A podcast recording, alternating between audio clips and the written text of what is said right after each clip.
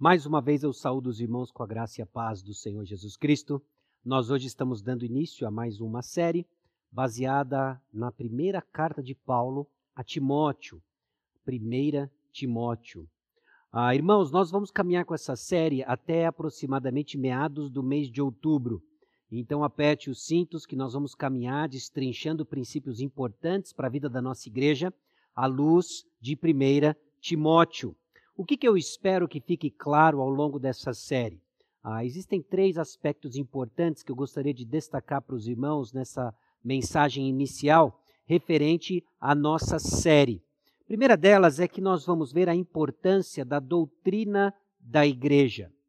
1 Timóteo vai nos ajudar a reconhecer a importância do ensino bíblico acerca da igreja, da igreja do Senhor Jesus Cristo, manifesta localmente, no nosso caso, Igreja Batista Maranata. A doutrina da igreja é importante porque se trata do meio pelo qual Deus escolheu para fazer a proclamação do Evangelho. Nós vemos o ensino e a importância da igreja ao longo de toda a Escritura. Nós vimos algumas semanas atrás, em Mateus capítulo 16, que Cristo Jesus fundou a igreja. Efésios capítulo 5, versículo 25 diz que Jesus Cristo morreu pela igreja. Em Atos capítulo 9, versículos 4 e 5, quando o apóstolo Paulo, ainda Saulo, encontra-se com o Senhor Jesus Cristo, nós vemos que Jesus se identifica com a igreja. Saulo, Saulo, por que me persegues? Saulo era um perseguidor da igreja, Jesus Cristo se identifica com a igreja. Nós vemos que a igreja é importante porque Cristo Jesus a chama de sua noiva. E nós vemos isso no desenrolar da teologia bíblica, culminando no livro de Apocalipse, nas bodas do Cordeiro. Cristo Jesus chama a igreja de seu corpo, Efésios capítulo 5, versículo 30. E em particular, 1 Timóteo nos ajuda então a, a dar carne ao ensinamento sobre a importância da igreja, em termos práticos, inclusive. Em especial, a passagem que hoje nós vamos abrir aponta para o valor da Igreja de Jesus em declarações que apontam para o próprio Senhor Jesus Cristo. Então, eu espero que nessa caminhada nós reconheçamos a importância da doutrina da Igreja. Também espero que fique claro a centralidade da missão da Igreja. Nós temos falado sobre ser e fazer discípulos ao longo desse ano e, de forma nenhuma, agora nós estamos mudando o tema do ano. Nós ainda vamos enfatizar a questão da missão da igreja, e não porque nós vamos impor algo, mas eu espero que fique claro para cada um dos irmãos, para cada um daqueles que nos assiste, como 1 Timóteo nos ajuda a entender a centralidade da missão da igreja, e vai ficar claro qual é essa missão. E diante de tudo isso, nós vamos ver inclusive a vida e a comunidade dos discípulos. Como é a vida e a comunidade dos discípulos? Aliás, ao longo desse ano, nós já temos visto uma porção de ensinamentos, princípios da palavra de Deus, baseada nos discursos de Mateus, que tem moldado para nós as características da vida do discípulo, bem como da sua comunidade. Disso tudo, o que, que eu espero também é que nós tenhamos uma visão renovada das responsabilidades da igreja, das atividades da igreja, Vai ser um tempo de rever onde nós estamos gastando o nosso tempo, nossos esforços.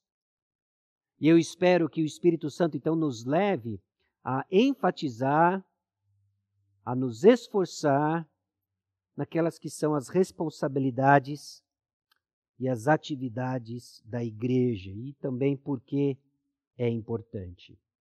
Algumas considerações também iniciais sobre 1 Timóteo. A primeira Timóteo e segunda Timóteo eram cartas missionárias. Talvez você fique um pouco surpreso com isso, porque nós estamos habituados a ouvir que tanto primeira quanto segunda Timóteo são parte daquele conjunto de epístolas pastorais, as cartas pastorais. Sem sombra de dúvidas, elas têm um teor uh, pastoral que ensinam, que instruem o jovem Timóteo, o jovem Tito na sua tarefa pastoral. Mas eu quero desafiar você a enxergar 1 e 2 Timóteo como cartas missionárias. Por que cartas missionárias? São cartas que são trocadas, que são enviadas da parte de Paulo para Timóteo no meio da atividade missionária. atividade que estava ligada com a morte e a ressurreição de Jesus Cristo. Lucas capítulo 24, versículos 44 a 46, eh, em particular o versículo 46, diz o seguinte: E lhes disse: Assim está escrito que o Cristo havia de padecer e ressuscitar dentre os mortos no terceiro dia. Nós já visitamos essa passagem em algumas outras ocasiões e é fascinante quando Jesus Cristo aponta para as profecias do Antigo Testamento que estavam prevendo a morte e a ressurreição de Jesus Cristo, a ressurreição dentre os mortos no terceiro dia, e o versículo 47 destaca: e que em seu nome se pregasse arrependimento para remissão de pecados a todas as nações, começando de Jerusalém e que em seu nome se pregasse arrependimento para remissão de pecados a todas as nações, começando de Jerusalém. Irmãos, a morte e a ressurreição de Jesus Cristo, a mensagem do Evangelho, está intimamente conectada com a missão de proclamação do Evangelho. Nós já temos visto isso ao longo da nossa caminhada como igreja, os irmãos já devem ter visto isso, refletido sobre isso na sua leitura bíblica individual. E agora o que 1 Timóteo faz e nos ajuda a entender é que o quem nós somos está intimamente ligado com o que Cristo Jesus fez por nós. Aquilo que nós fazemos e deixamos de fazer na igreja é escolhido, decidido com base em quem Cristo é. Primeira e segunda Timóteo eram cartas missionárias o que já começa a lançar luz sobre a minha e a sua atividade dentro da igreja. Observe o que Philip Jensen colocou no seu comentário. Todos os cristãos são missionários. Um missionário não é somente alguém que atravessa o oceano para falar de Cristo. Um missionário é alguém com uma missão. A essência, então, não é viajar, mas uma vida dirigida por um propósito de levar o evangelho para outras pessoas. 1 Timóteo vai nos ajudar a enxergar esse aspecto do propósito da igreja, de que nós fomos alcançados por Jesus Cristo para tornar-se o meio de proclamação do Evangelho. 1 e 2 Timóteo, então, eram cartas missionárias.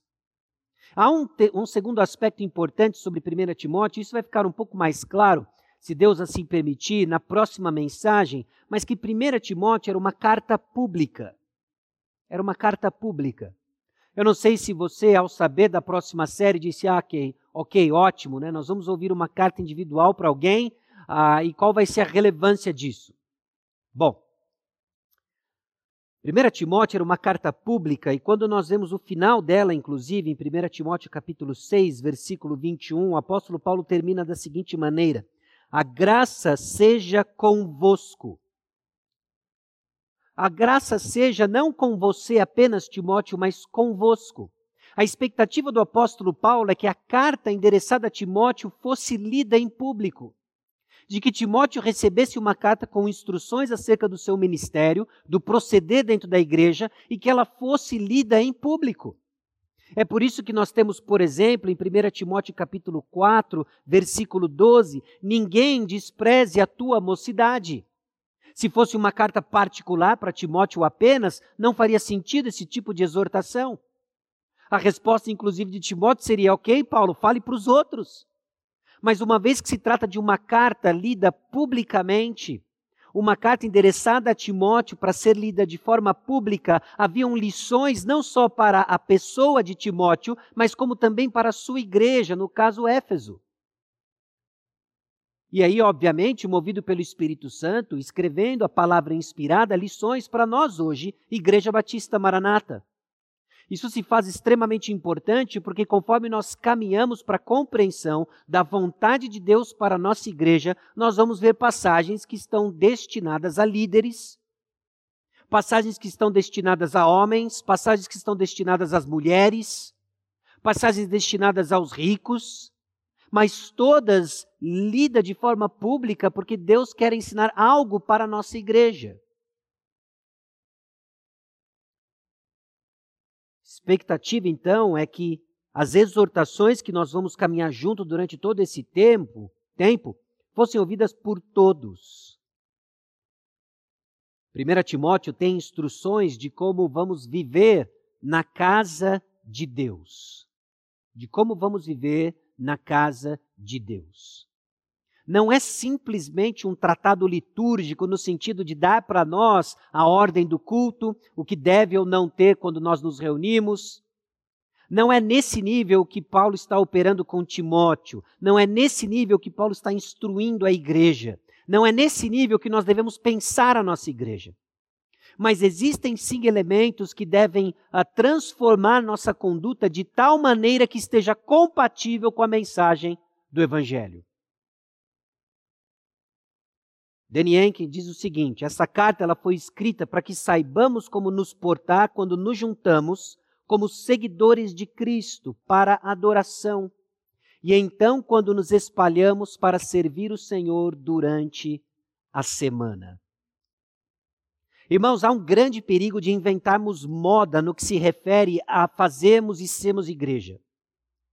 E quando nós inventamos moda, estando distante daquilo que a palavra de Deus prescreve sobre o que é igreja, de como ela deve ser e o que ela deve fazer, é que nós estamos confiando em nossa criatividade. Nós estamos dando importância à nossa opinião. Nós estamos transformando a igreja centrada na opinião de homens e não na palavra de Deus. Então, se nós vamos levar a sério a convicção profunda de que a palavra de Deus prescreve o que é a igreja, como ela deve funcionar, nós temos que nos aproximar do que é prescrito e não confiar em nossos instintos, nossas vontades de ser a igreja que eu sempre sonhei. Nós queremos ser a igreja que Deus prescreveu. Nós queremos ser a igreja que Deus salvou. Nós queremos ser a igreja que Deus redimiu. Nós queremos ser a igreja que vai ser esse vetor de proclamação do Evangelho cuja mensagem é precisa e ela é vista na maneira como nós nos tratamos, nos relacionamos, no que nós enfatizamos, porque nós não queremos confiar em nossas opiniões. Adiantando um pouco para você, 1 Timóteo capítulo 2, versículo 8, o apóstolo Paulo coloca o seguinte: Quero, portanto, que os varões orem em todo lugar, levantando mãos santas, sem ira e sem animosidade. Meus irmãos, pelo fato de sermos salvos por Cristo Jesus, os homens devem ser conhecidos pela sua oração. Você percebe como o estudo de 1 Timóteo vai, vai mexer conosco, vai mexer com nossas prioridades, vai mexer com o nosso calendário, a nossa agenda, onde investimos tempo. Então eu convido você, conforme nós caminhamos na exposição de 1 Timóteo, que regre todo esse processo em oração. Que o Senhor nos conceda a graça de vivermos como uma igreja pautada por aquilo que é prescrito, enfatizando aquilo que o Senhor diz que é importante, enfatizando aquilo que quando as pessoas vêm, elas reconhecem: o Senhor está aqui. Então, a maneira como nós nos relacionamos, e aqui eu não digo apenas de como você trata o seu irmão, também envolve isso, mas não só isso mas a maneira como nós nos vamos nos dispor como igreja importa e declara uma mensagem. A mensagem pode ser: Jesus Cristo é Rei, Ele é o nosso Salvador, Ele está assunto aos céus, à destra do Pai, e Ele governa aqui. A Sua palavra expõe os intentos do nosso coração. Ou a mensagem pode ser: nós somos um grupo legal, criativo, bacana, qual mensagem nós queremos comunicar? Então eu convido você a regrar todo esse processo, como igreja visitamos a instrução do próprio Deus sobre como devemos viver na casa de Deus. E nós vamos começar em particular o dia de hoje, não lá em 1 Timóteo capítulo 1, versículo 1, mas refletindo sobre o segredo da piedade o segredo da piedade. Nós vamos para o meio, para o coração da, da, da, epístola de Paulo a Timóteo, da primeira epístola de Paulo a Timóteo, no capítulo 3, versículos 14 a 16, para destrinçar hoje o segredo da piedade. Quando nós refletimos sobre piedade, ah, talvez a sua, ah, o seu coração, os seus pensamentos sejam inclinados para pensar sobre a natureza da vida cristã. É interessante como nós temos percepções diferentes sobre a vida cristã. E muitas delas são moldadas pela nossa experiência, ao tipo de ensino que nós fomos expostos, ao que nós acreditamos ser o cristianismo, o que nós acreditamos ser o evangelho. Por vezes está correto, por vezes precisa ser corrigido, por vezes precisa ser confrontado. Mas será que a vida cristã é um conjunto de regras? Como é que você define e entende vida cristã? Quando nós falamos sobre piedade, é um termo que talvez evoque em você algumas ah, ideias religiosas e você começa a pensar em termos de vida cristã e você fala: olha, ser um crente, ser um cristão é obedecer algumas regras, como por exemplo, ir à igreja. A não ser que esteja numa pandemia, eu frequento a igreja com regularidade, ah, eu, eu tenho participações em alguns ministérios e então nós simplesmente definimos vida cristã e até mesmo piedade como um conjunto de regras comportamentos que eu sou chamado a cumprir. E talvez você reaja: não, não, Sasha, eu, eu sei que não é isso. De que vida cristã tem a ver com o meu coração. E aí nós passamos a definir vida cristã como uma experiência que eu tenho. Nós vamos para um campo quase místico, subjetivo, de uma experiência que eu tive talvez alimentada por uma pregação, talvez alimentada por um, um, um cântico, algumas músicas ou uma atividade de serviço. Sem sombra de dúvida, experiências fazem parte da nossa caminhada com o Senhor, mas se resumimos vida cristã à experiência subjetiva, nós estamos errados, nós estamos equivocados. E hoje nós vamos ver que o segredo da piedade nos leva a aliar confissão com ação. O que eu creio é importante e me leva a uma ação. De que a natureza da nossa espiritualidade, ela é interna, é baseada numa crença de algo que Cristo Jesus fez ao longo da história, a sua morte, a sua ressurreição, eu recebi então a proclamação do Evangelho, ouvi com fé, há uma mudança interna, mas ela é expressa também de maneira comportamental. Então, ao invés de resumirmos vida cristã, um conjunto de comportamentos, ao invés de resumir vida cristã, uma experiência subjetiva, nós olhamos para a palavra de Deus e vemos que é uma confissão de algo histórico que eu creio referente ao Deus que invadiu a minha história nesse mundo real, no mundo sobrenatural, e então essa confissão é expressa na maneira como eu vivo. Nós vamos pensar sobre a natureza da vida cristã e, obviamente, o desafio para crescer. Porque onde que esbarra na prática o desafio da vida cristã? É quando eu me encontro estagnado. Olha, já faz um tempo que eu não lembro o último passo de crescimento que eu dei. E aí, dependendo de onde você está, nesses equívocos sobre vida cristã, você talvez esteja pensando, eu preciso desenvolver um novo hábito. Talvez é porque eu ainda não faço devocional. Olha, recentemente a gente teve um bate-papo sobre devocional. Talvez eu preciso assistir de novo, ganhar um novo hábito.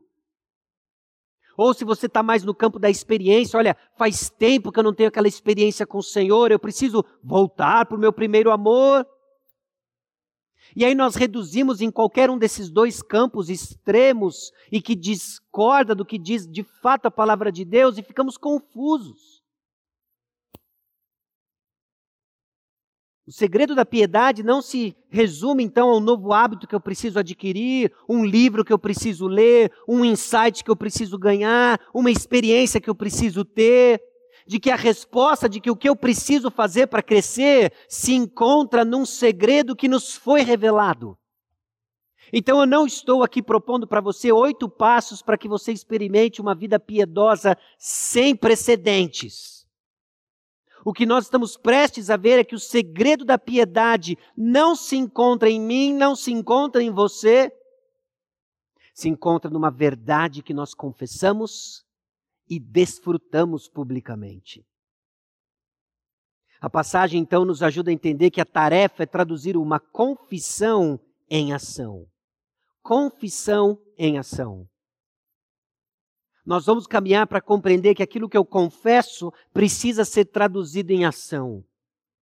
De que, como nós mostramos e demonstramos uma transformação interna na maneira como nós vivemos externamente Por isso a vida da igreja importa. Por isso que onde nós colocamos esforços importa. Por isso que onde nós colocamos atenção importa. Bom, vamos à leitura de 1 Timóteo capítulo 3, versículos 14 a 16. E antes então de efetivamente entrarmos na leitura, alguns pontos importantes. Essa é a passagem central do argumento de Paulo em 1 Timóteo. Nós estamos começando a exposição em 1 Timóteo pelo meio da carta, porque é no meio da carta que Paulo escancara o seu propósito. E eu quero guiar você na exposição de 1 Timóteo de acordo com o objetivo pelo qual Deus moveu o apóstolo Paulo para deixar para nós instruções de como vivemos na casa de Deus. Nós não podemos ler uma parte da epístola sem isso em mente, de que são instruções que nos foram deixadas para saber como nós operamos, vivemos na casa de Deus, que é a família de Deus, que é essa coluna, esse baluarte da verdade, que guarda o segredo da piedade. Bom, então lembre, nós estamos prestes a entrar nessa passagem central do argumento de Paulo. Essa passagem ela aponta para as instruções como Timóteo e a igreja deveriam viver. É interessante, 2 Timóteo é escrito numa urgência de que Paulo estava à beira da morte e agora ele está passando o bastão. Isso é 2 Timóteo. 1 Timóteo é estou ausente, Timóteo. Então é assim que você procede na família de Deus, na casa de Deus. E ele escreve então 1 Timóteo. E vamos reconhecer também que Deus reúne sua família através da pregação do Evangelho. O que nos torna únicos, meus irmãos, é a centralidade do Evangelho. Diante dessas coisas, então, nós estamos prontos para ler 1 Timóteo, capítulo 3, versículos 14 a 16. E diz assim o texto bíblico: Escrevo-te essas coisas, esperando ir ver-te em breve, para que, se eu tardar, fique ciente de como se deve proceder na casa de Deus, que é a igreja do Deus vivo, coluna e baluarte da verdade. Evidentemente, grande é o mistério da piedade, aquele que foi manifestado na carne foi justificado em espírito, contemplado por anjos, pregado entre os gentios, crido no mundo, recebido na glória. Vamos orar? Senhor, nós chegamos diante do Senhor, diante da tua palavra, clamando apenas que o teu Santo Espírito nos guie, abra o nosso entendimento conduza nossos corações, para confessarmos, ó oh Deus, quem Cristo é e que nossa confissão direcione nossa ação.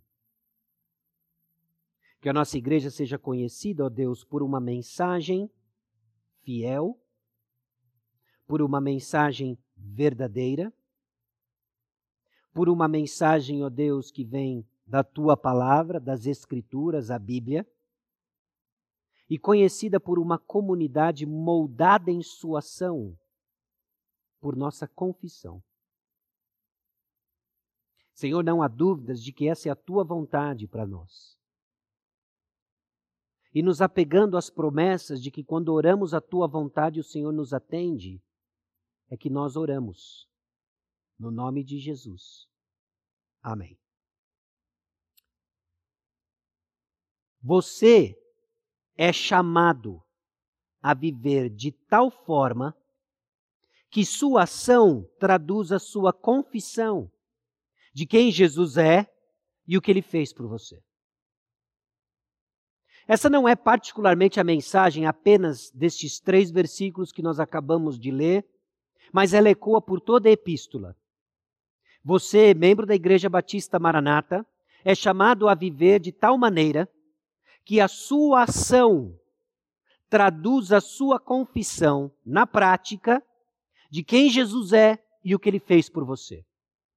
Irmãos, nós somos chamados a proclamar o Evangelho de forma verbal, vocal, através do meio chamado igreja, onde nossas ações mostram quem Cristo é.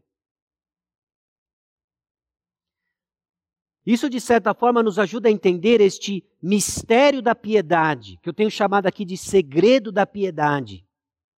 A sua vida deve ser a tradução de uma mensagem. Esse é o segredo da piedade. A igreja é o meio da proclamação do evangelho, não somente porque é aqui que o evangelho é pregado, mas porque os membros são moldados pela mensagem. Então nós temos batido isso de inúmeras formas e de diferentes maneiras. Mas você precisa entender isso, você precisa crer nisso. A proclamação do Evangelho não é tarefa exclusiva dos pregadores, no nosso caso, pastores, aqueles que publicamente expõem a palavra de Deus. Você é parte ativa na proclamação do Evangelho. Você é parte ativa na proclamação da palavra de Deus no contexto da Igreja Batista Maranata. A maneira como você vive contribui para isso ou abafa essa realidade. Então é nesse sentido que nós estamos dizendo: você é chamado a viver de tal forma que sua ação traduza sua confissão de quem Jesus é e o que ele fez por você. Então vamos lá, primeiro ponto. A igreja é responsável pelo segredo da piedade. A igreja é responsável pelo segredo da piedade. Segredo da piedade é o termo que eu estou usando aqui para traduzir aquilo que apareceu na nossa leitura como mistério da piedade. O termo mistério ele é um tanto quanto misterioso. Ele é um tanto quanto obscuro. Mas a ideia aqui comunicada pelo apóstolo Paulo no termo mistério é, é, algo que estava velado, é algo que era um segredo, mas que não é mais. Nós vivemos num tempo na história em que este mistério nos foi revelado. É por isso que eu estou adotando aqui a palavra segredo, porque era algo que estava escondido de nós e agora veio à luz, foi trazido à tona, nós conhecemos. E a igreja é responsável na administração, na mordomia do segredo da piedade. Como que isso aparece no texto bíblico? O apóstolo Paulo diz no versículo 14 que ele espera aí ver Timóteo em breve. É bem possível que intencionalmente ele estava se atrasando, mas enquanto ele não chega de corpo presente, ele deixa registrado então algumas recomendações de como Timóteo deveria conduzir na igreja, como ele deveria liderar a igreja. Você percebe então por que nós mencionamos que 1 Timóteo é essa carta missionária? Você tem a figura de um apóstolo, distante da igreja, distante do seu fiel escudeiro, e agora ele leva uma correspondência de como ele deve proceder e agir em Éfeso. É uma, é uma correspondência referente a como deve acontecer o trabalho no reino, o ministério, de como se dá a cabo a missão. Por isso nós estamos tratando como uma carta missionária. E logo no início ele diz de como se deve proceder na casa de Deus. O termo aqui casa não se refere a uma construção de tijolo, não é o termo de um edifício físico, mas é um termo familiar. Nós somos a expressão da família de Deus. E porque nós pertencemos à família de Deus, existem algumas coisas que são esperadas dos seus membros. E é assim que funciona, não é?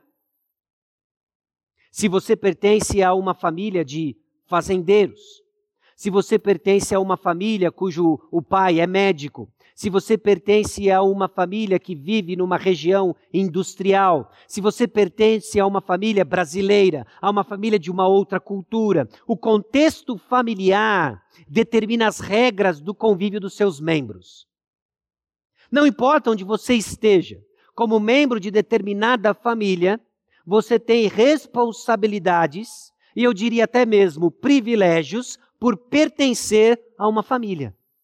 Bom, aqui Paulo diz para Timóteo de que a igreja é a casa de Deus, é a família de Deus. Nós devemos então operar debaixo das regras e direções de Deus, porque nós somos da família de Deus.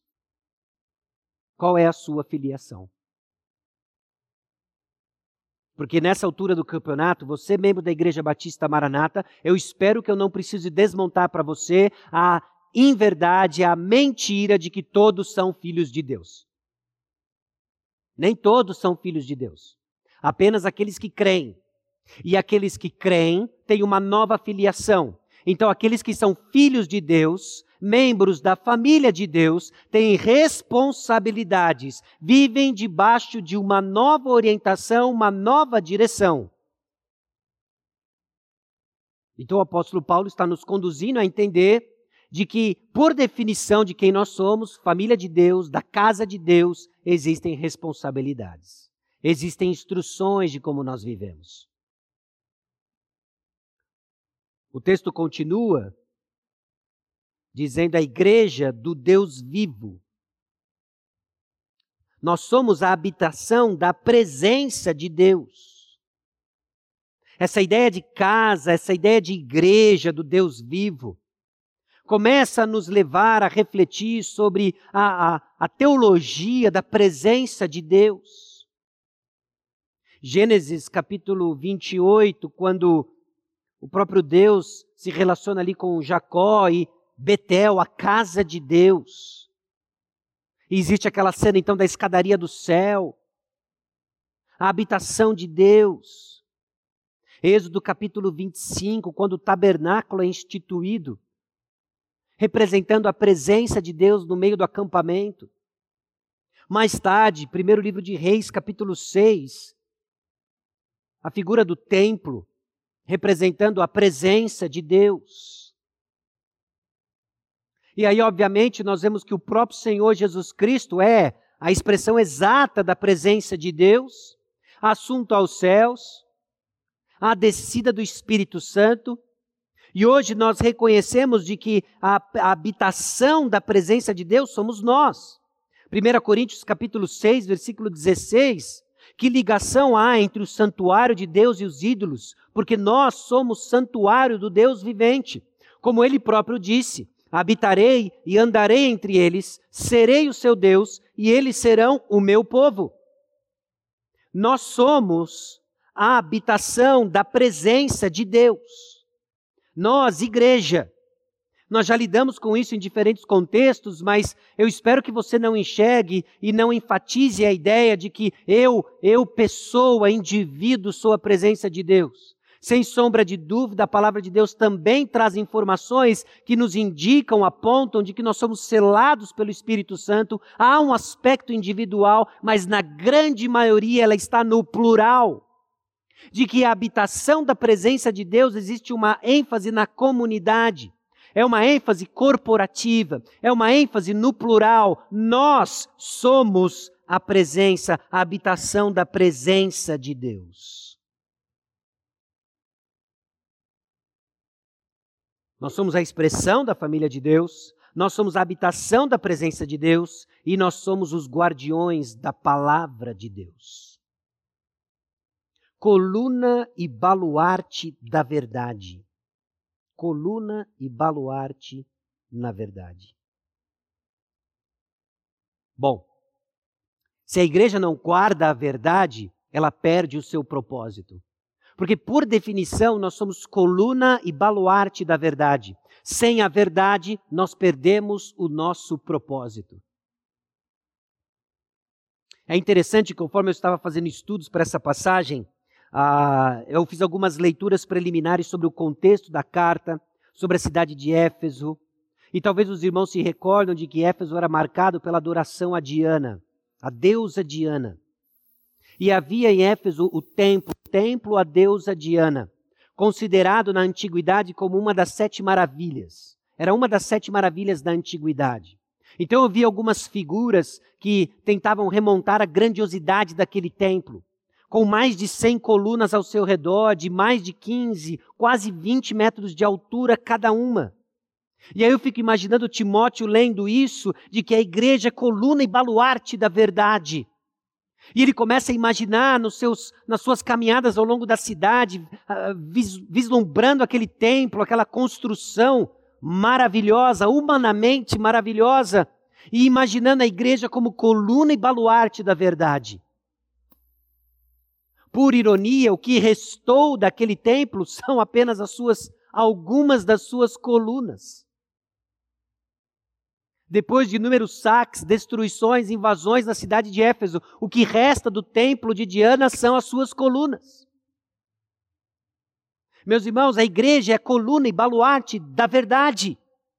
Nós somos chamados a guardar, a sustentar a verdade. E de que maneiras que nós fazemos isso?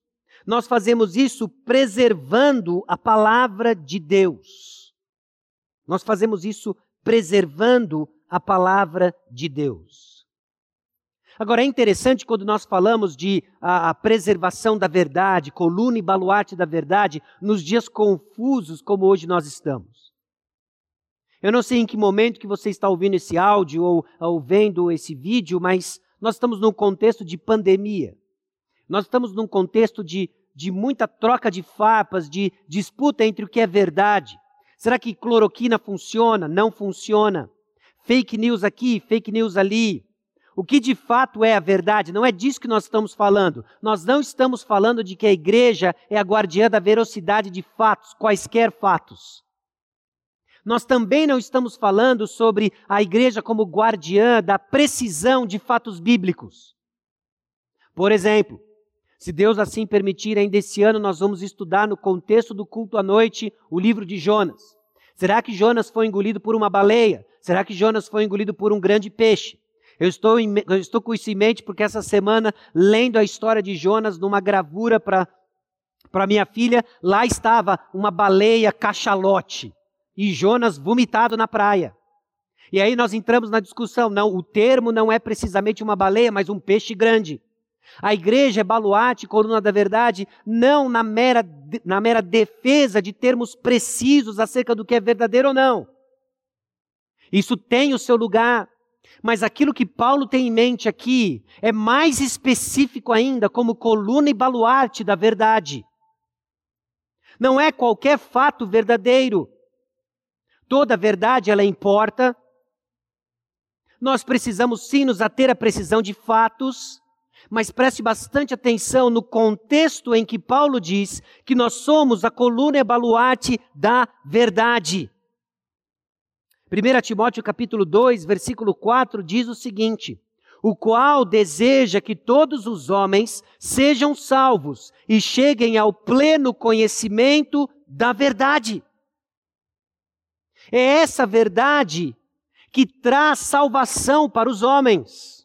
Nós somos coluna e baluarte da verdade, e aqui o termo é bem específico, e no contexto da carta é nós somos coluna e baluarte do evangelho. Nós somos chamados a guardar a mensagem do Evangelho. A igreja é a expressão da família de Deus, a igreja é a habitação da presença de Deus, nós somos os guardiões da palavra de Deus, e a palavra de Deus proclamada, o evangelho proclamado, traz salvação. Nós precisamos guardar o evangelho. Tudo é importante no que se refere ao texto bíblico, há espaço para conversa e ensino sobre toda a palavra de Deus. O próprio apóstolo Paulo assim viveu em Éfeso, e nós vemos isso descrito em Atos capítulo 20. Mas a preocupação urgente do apóstolo é a verdade que traz salvação. É a verdade que nos aponta para quem Jesus Cristo é e o que ele fez por nós. É a verdade que clama, de acordo com 1 Timóteo capítulo 2, versículos 5 e 6, porquanto há um só Deus e um só mediador entre o Deus e os homens, Cristo Jesus, homem, o qual a si mesmo se deu em resgate por todos, testemunho que se deve prestar em tempos oportunos. Hoje é tempo oportuno. Só há um mediador entre Deus e os homens, Jesus Cristo, homem, Deus homem. E por que isso é importante?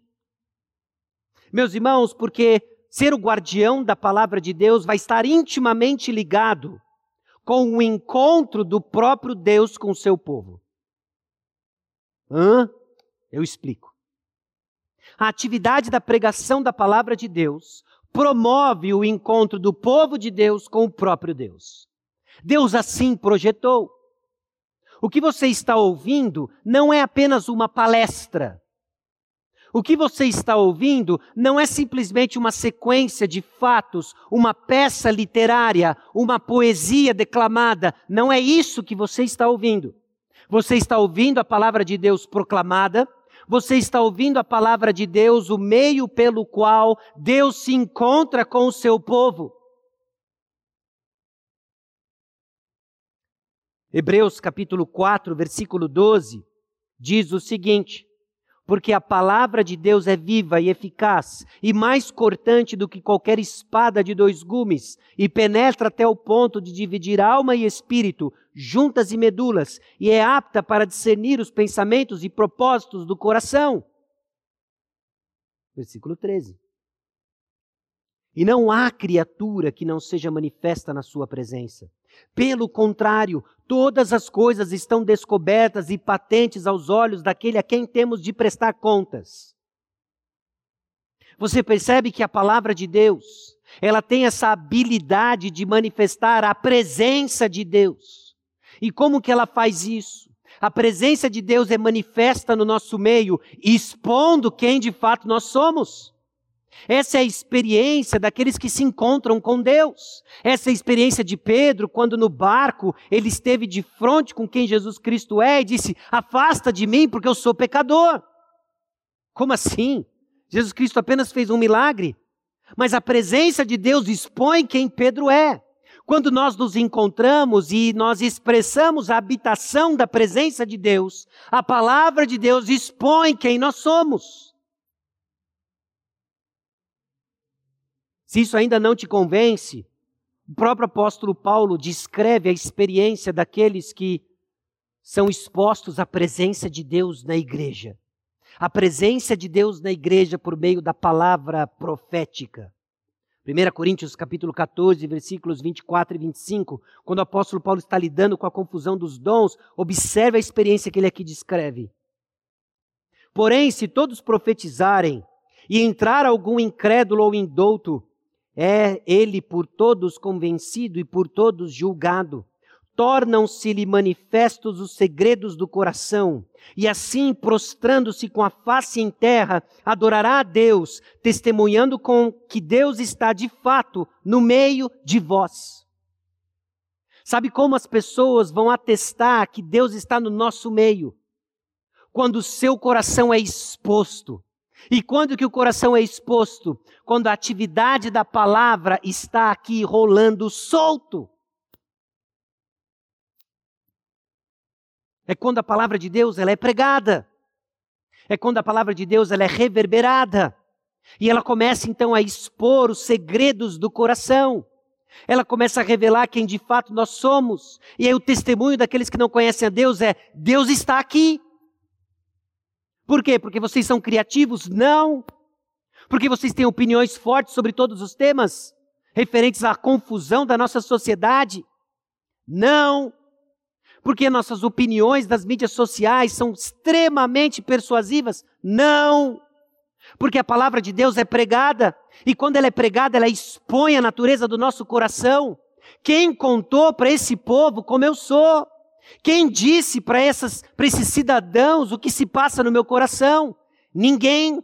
E não somos nós que estamos adivinhando, é a palavra de Deus se manifestando no nosso coração. Então, o que acontece aqui, como nós preservamos a proclamação da palavra, importa.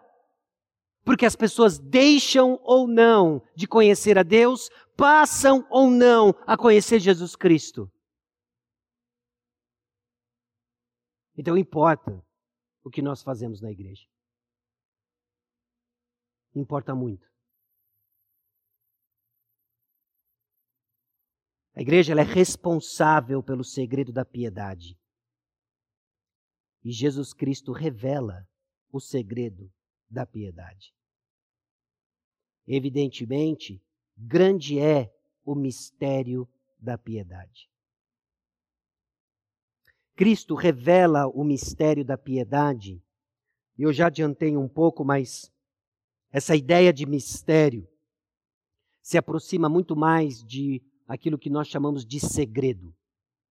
Algo que estava guardado há um bom tempo e que agora foi revelado. Essa é a ideia aqui de mistério. É algo que nós não poderíamos descobrir por nós mesmos, mas haveria de ser revelado a nós. Essa é a ideia aqui do mistério. O mistério, obviamente, tem a ver com Cristo Jesus. Um chamado para viver de acordo com a verdade de quem Cristo é e o que ele cumpriu através da sua vida, morte, ressurreição e ascensão.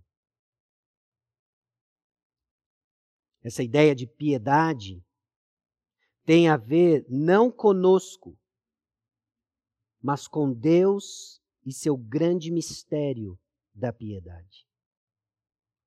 Talvez você tenha ficado entusiasmado, puxa, hoje, hoje o Sacha vai abrir para nós o segredo da piedade, finalmente a minha vida cristã vai deslanchar, porque eu vou passar a fazer isso, aquilo e aquilo outro. Eu vou frustrar sua expectativa, porque esse não é o segredo da piedade. Talvez você tenha ficado entusiasmado porque finalmente a sua experiência cristã iria deslanchar com um novo insight. Eu vou frustrar você também, porque não se trata de algo que eu ganho entendimento apenas. De que o segredo da piedade não tem a ver conosco, mas com Deus e seu grande mistério da piedade, a saber, Jesus Cristo. Porque agora o que nós vemos a partir da segunda sentença do versículo 16 é um conjunto de seis frases que descrevem não o que você vai passar a fazer, não o que você vai passar a entender, não o que você vai passar a crer, mas o que Jesus Cristo fez. O que se passou como resposta à obra de Cristo Jesus. De que o segredo da piedade não está centrado em nós, mas está centrado em Cristo Jesus. Isso, meus irmãos, nos difere de todas as demais religiões, cujo segredo está naquilo que eu faço, mas aqui nós vemos o segredo está naquilo que Cristo fez por nós. Cristo Jesus, ele exibe a majestade de Deus. Olha a primeira sentença: aquele que foi manifestado na carne. Como que Jesus Cristo exibe a majestade de Deus? Porque Jesus foi manifesto na carne. Obviamente, nós estamos falando da encarnação, mas nós não estamos falando apenas da sua encarnação, porque o mistério da piedade não está apenas no fato de que ah, Jesus Cristo veio em carne, mas está no fato de que Cristo ressurreto estava em carne. Pare e pensa na gloriosa e misteriosa verdade, a nós revelada. No Natal, nós lembramos de que Deus se fez carne, ele tabernaculou entre nós. Fascinante a história de que Deus se fez um bebezinho. Ele cresceu, ele viveu uma vida que eu e você não conseguimos viver. Ele morreu a morte que eu e você deveríamos morrer. Ele ressuscitou ao terceiro dia. Ele comeu com os discípulos. Jesus Cristo faz um grelhado de peixe na praia. Ele come com os discípulos bendita verdade de que o Cristo ressurreto se manifestou na carne. Foi na ressurreição de Cristo que os discípulos finalmente viram quem Ele é. De acordo com João capítulo 20, versículo 28 de que durante todo o ministério de Jesus, os discípulos batem a cabeça sobre a identidade de Cristo, e agora na ressurreição seus olhos são desvendados e eles veem como Ele é. Esse é o mistério, meus irmãos, de que Deus se fez homem, de que Cristo Jesus ressurreto tem um corpo glorificado. Foi manifesto na carne. Não só isso, mas ele foi justificado em espírito. É a ideia de que o Espírito afirmou que Cristo é o Filho de Deus. Nós vemos isso ao longo do ministério terreno de Jesus. Nós vemos o Espírito afirmando que Jesus é o Filho de Deus no seu batismo, Mateus capítulo 3. Mas o que eu quero chamar a sua atenção é justamente aquilo que está em Romanos capítulo 1, versículos 3 e 4. Preste bastante atenção na atuação do Espírito, afirmando que Cristo é o Filho de Deus e em que circunstância. Romanos capítulo 1, versículos 3 e 4.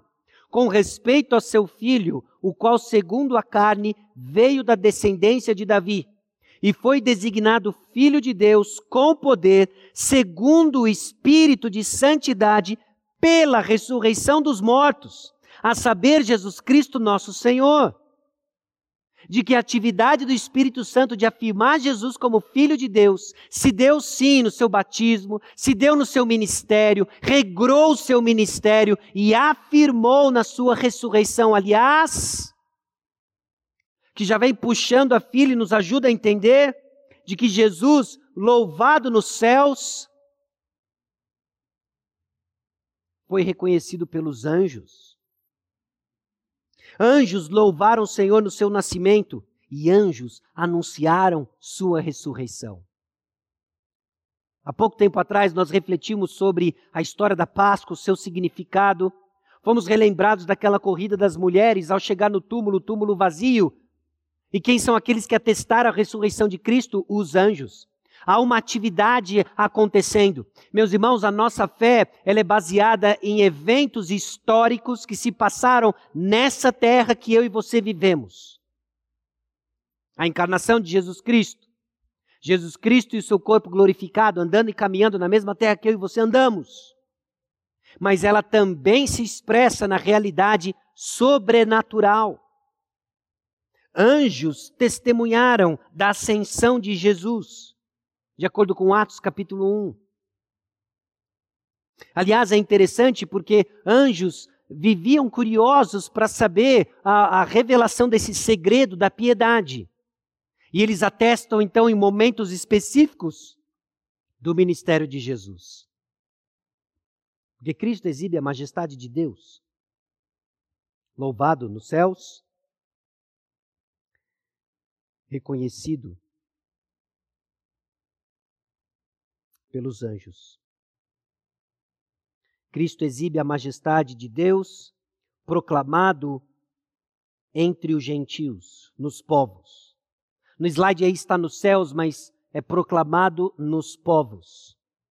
Proclamado entre os gentios. Jesus foi pregado entre os gentios, proclamado entre os gentios. Talvez para mim, para vocês, isso seja um tanto quanto óbvio. Puxa, mas é lógico que ele foi pregado entre os gentios.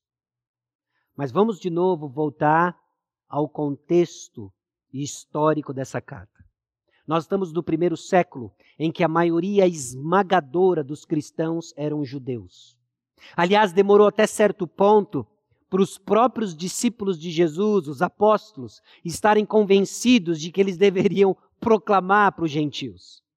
Aquilo que é prometido logo lá em Gênesis capítulo 12, de que em Abraão serão benditas todas as famílias da terra. E nós vemos essa tendência, luzes eh, de esperança brilhando para outros povos, para os gentios, para mim, para você, que não são judeus. É que ele seria proclamado entre os povos. Este era o plano desde o princípio. Nós já lemos o versículo 5 do capítulo 2, mas um só Deus, um só mediador entre Deus e os homens. Bendita esperança. De que seria pelo meio de Jesus Cristo que o Evangelho chegaria até nós. Aliás, o apóstolo Paulo chama isso, inclusive, de mistério, desse segredo. Como que ele iria alcançar os que não conhecem a Cristo? Por meio de Jesus Cristo.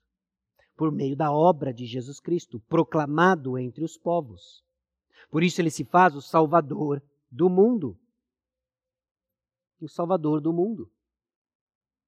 Colossenses capítulo 1, versículo 6 diz que chegou até vós o Evangelho, a palavra da verdade do Evangelho, que chegou até vós, como também todo mundo, está produzindo fruto e crescendo. Tal acontece entre vós desde o dia em que ouvistes e entendestes a graça de Deus na verdade.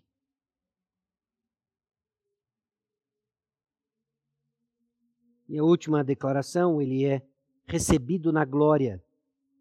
Jesus Cristo, que revela o segredo da piedade ao Rei do universo. Os Efésios já estavam instruídos nisso. Na própria Epístola aos Efésios, capítulo 1, versículos 22 e 23, o apóstolo Paulo, movido pelo Espírito Santo, diz: E pôs todas as coisas debaixo dos pés, e para ser o cabeça sobre todas as coisas o deu à igreja, o qual é o seu corpo, a plenitude daquele que a tudo enche em todas as coisas. De que Jesus Cristo, ressurreto, o Rei do universo, tem domínio sobre todas as coisas.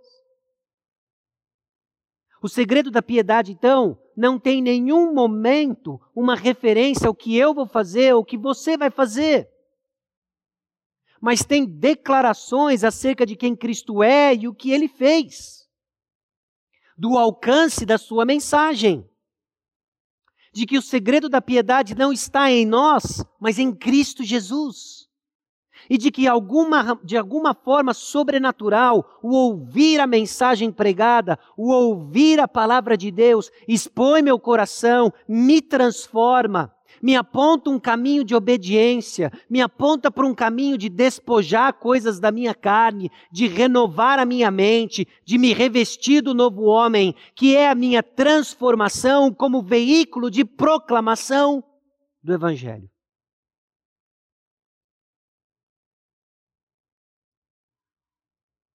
Essas verdades sobre Cristo e o Evangelho devem mudar radicalmente, então, a maneira como nós vivemos e a maneira como a igreja funciona. De que quando nos reunimos, não são nossas opiniões que imperam, não são nossas preferências, não são nossas verdades individuais. Quando nós nos reunimos, Jesus Cristo é o Rei do universo. Quando nós nos reunimos, nós nos reunimos no nome do Salvador do mundo, cujo nome foi proclamado entre os gentios, por isso temos esperança. Esse que é louvado nos céus e louvado quando a igreja se reúne, como expressão da sua multiforme sabedoria, principados e potestades, os demônios tremem. É esse que foi afirmado pelo Espírito como Filho de Deus. É esse que foi manifesto na carne no seu nascimento, na sua ressurreição. É no nome dele que nós nos reunimos. E isso então deve nos levar a uma maneira diferente de viver.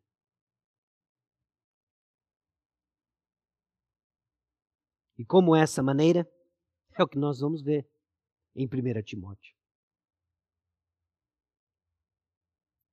O comentarista disse que verdadeira religião, então, é o relacionamento com Deus através de Jesus Cristo, que nos informa não só sobre a reconciliação do perdão dos nossos pecados, mas também numa vida transformada de amor a Deus.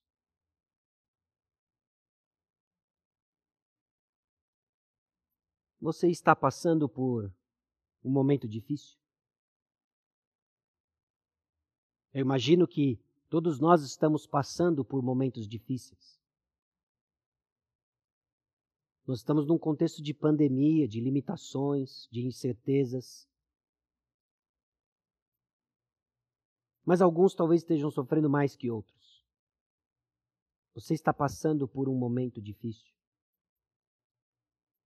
Você está lutando contra fraqueza. Você está machucado machucada. Talvez suas expectativas tenham sido frustradas com relação a uma porção de coisas. Talvez você tenha sofrido na mão de pecados de outras pessoas. Você está confuso e não sabe exatamente o que fazer. Você está pensando em como irá lidar com as coisas que está passando agora. Lembre-se do segredo da piedade. Que não é algo que eu vou falar agora, que não é um hábito novo que você vai adquirir.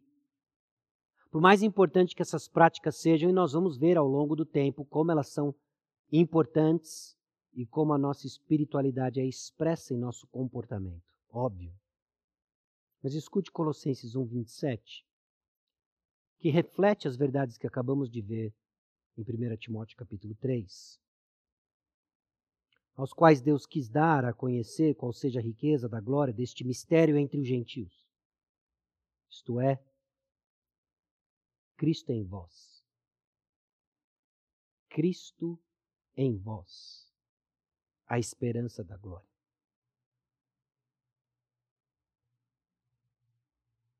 A igreja, nós, somos a expressão da habitação da presença de Deus. Nós. E o que isso tem a ver com todas as perguntas? Você está passando por um momento difícil? Cristo está em nós. Você está lutando contra a fraqueza? Cristo está em nós. Que Cristo, esse, o manifesto na carne, o, o apontado pelo Espírito como Filho de Deus, o que foi louvado nos céus, proclamado entre os gentios, o Salvador do mundo, o Rei do universo, esse Cristo. Você está machucado. Cristo está em vós, confuso. Cristo está em vós. Uma vida então centrada em Deus é uma vida fortalecida por Cristo. Irmãos, nós não vamos ser, não vamos crescer na diferença, na, na, na semelhança dessa igreja triunfante de Cristo se não estivermos centrados em Cristo. Por quê? Porque você é chamado a viver de tal forma que sua ação conduza a sua confissão de quem Jesus é e o que ele fez por você. Eu quero terminar dando algumas implicações para nós. Algumas pequenas e óbvias implicações do que nós acabamos de ver em 1 Timóteo capítulo 3. A primeira delas é que o mundo ouve de Jesus e vê Jesus através da igreja. Nossa mensagem, o segredo da piedade, o mistério da piedade é Jesus Cristo. Nós proclamamos Cristo. E como o mundo vê Cristo? Através de nós. Então a maneira como nós vivemos importa, porque nós somos o veículo da proclamação do Evangelho. Então o que falamos é crucial. Então, aqui, algumas orientações de como nós vamos orar pela nossa igreja ao longo desse tempo. Que o Senhor preserve a nossa igreja na proclamação fiel das Escrituras. É crucial mantermos a proclamação fiel da palavra de Deus. Como vivemos é fundamental. Nós não somos um clube meramente elevado na sua moral. Mas a maneira como nós vivemos é fundamental. Importa. E preservar e proclamar o que Jesus falou e viver como ele mandou são o cumprimento de nossa missão como igreja. E assim nós vamos ser essa essa embaixada do nome de Jesus que é um conjunto de discípulos que fazem discípulos, preservando e proclamando o que Jesus falou e vivendo como ele mandou. Eu convido você a baixar sua cabeça. Nós vamos orar mais uma vez. Senhor nosso Deus e Pai, aqui chegamos diante de Ti. Maravilhados, ó Deus, porque Jesus Cristo, o segredo da piedade, foi revelado a nós. Ele, ó Deus, Deus homem, Deus se fez carne. A realidade de um corpo glorificado, ó Deus, que é a nossa expectativa futura. É o que o Senhor preparou para cada um de nós. Louvado seja o Senhor por isso. Te louvamos, ó Deus, pela atividade do Espírito Santo de afirmar, apontar Jesus Cristo como Filho de Deus. Te louvamos, ó Deus, porque essa realidade que se passa no palco chamado terra impactou o mundo sobrenatural e anjos louvaram ao Senhor. Nós te louvamos porque é no nome de Jesus que nós, os gentios, fomos alcançados. Ele foi proclamado entre nós. Ele que é o Salvador do mundo, o único mediador entre Deus e os homens. Jesus Cristo, Rei do universo, conceda-nos a graça de vivermos de acordo com essas realidades grandiosas e que nós proclamamos. Que isso mude, ó Deus, a maneira como encaramos o mundo, que isso mude, ó Deus, a maneira como nós encaramos a nossa missão, a organização dos nossos ministérios, nossas ênfases, e que continue, ó Deus, a moldar tudo aquilo que fazemos e nos propomos a fazer como igreja. Conduza-nos, ó Deus, nessa trajetória de crescimento, levantando, ó Deus, gerações que vão amar a verdade, que vão amar o Senhor, que vão apontar para o caminho, ó Deus, que vão continuar falando sobre o segredo da piedade em Jesus Cristo. É no nome de Jesus que nós oramos. Amém.